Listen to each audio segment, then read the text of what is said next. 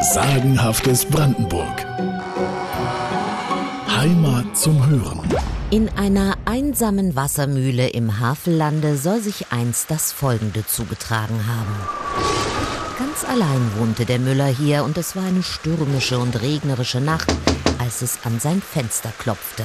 Und einer rief, um Gottes Willen, lasst mich ein, bitte, ich habe mich verirrt und komme um in diesem furchtbaren Wetter. Der Müller nahm die Lampe, doch als er die Tür öffnete, fuhr er erschrocken zurück. Vor ihm standen ein Mann und ein riesiges schwarzes Ungetüm. Erbarmt euch, rief der Mann, ich bin ein Bärenführer und weiß mit meinem Tier nicht mehr ein noch aus, gönnt uns ein Nachtquartier. Der Müller kratzte sich hinter den Ohren und sagte, ja, für euch hätte ich wohl einen Platz auf der Ofenbank in meinem Stübchen, wenn ihr damit zufrieden sein wollt, aber wohin mit eurer Bestie? Einen Stall habe ich nicht. Aber könnten wir den Bären nicht in die Mühle bringen? schlug der Wanderer vor. Schaden an Korn und Mehl kann er euch ja nicht tun, und übrigens leg ich ihn ja auch an die Kette. Tja, aber nun war das mit dieser speziellen Wassermühle im Havelland so eine Sache. Der Müller der hatte Angst vor seiner eigenen Mühle.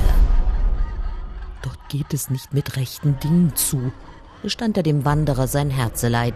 Ein Kobold spuke in der Mühle.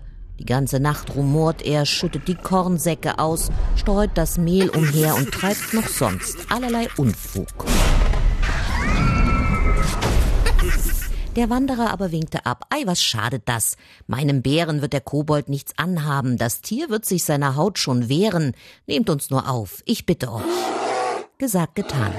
Der Bär wurde in die Mühle gebracht. Dem Wanderer bereitete der Müller ein Lager auf seiner Ofenbank. Mitten in der Nacht erwachten die beiden Männer von einem fürchterlichen Rumoren. Es kam wohl aus der Mühle. Horch, der Kobold hat sich an den Bären rangemacht, sagte der Müller. Der Wanderer lachte nur. Das wird sein eigener Schade sein. Der Müller zweifelte zwar, aber hoffte dennoch und seufzte, so Gott will, vielleicht kann dieser Bär meinem Plagegeist den Dickkopf ja zurechtrücken. Noch ein Schrei, dann ward es still und die Männer schliefen wieder ein. Am Morgen fanden sie den Bären wohlbehalten in der Mühle. Nachdem der Müller seine Gäste mit Speis und Trank erquickt hatte, zog der Fremde mit seinem Tier und einem herzlichen Dankeschön von dann.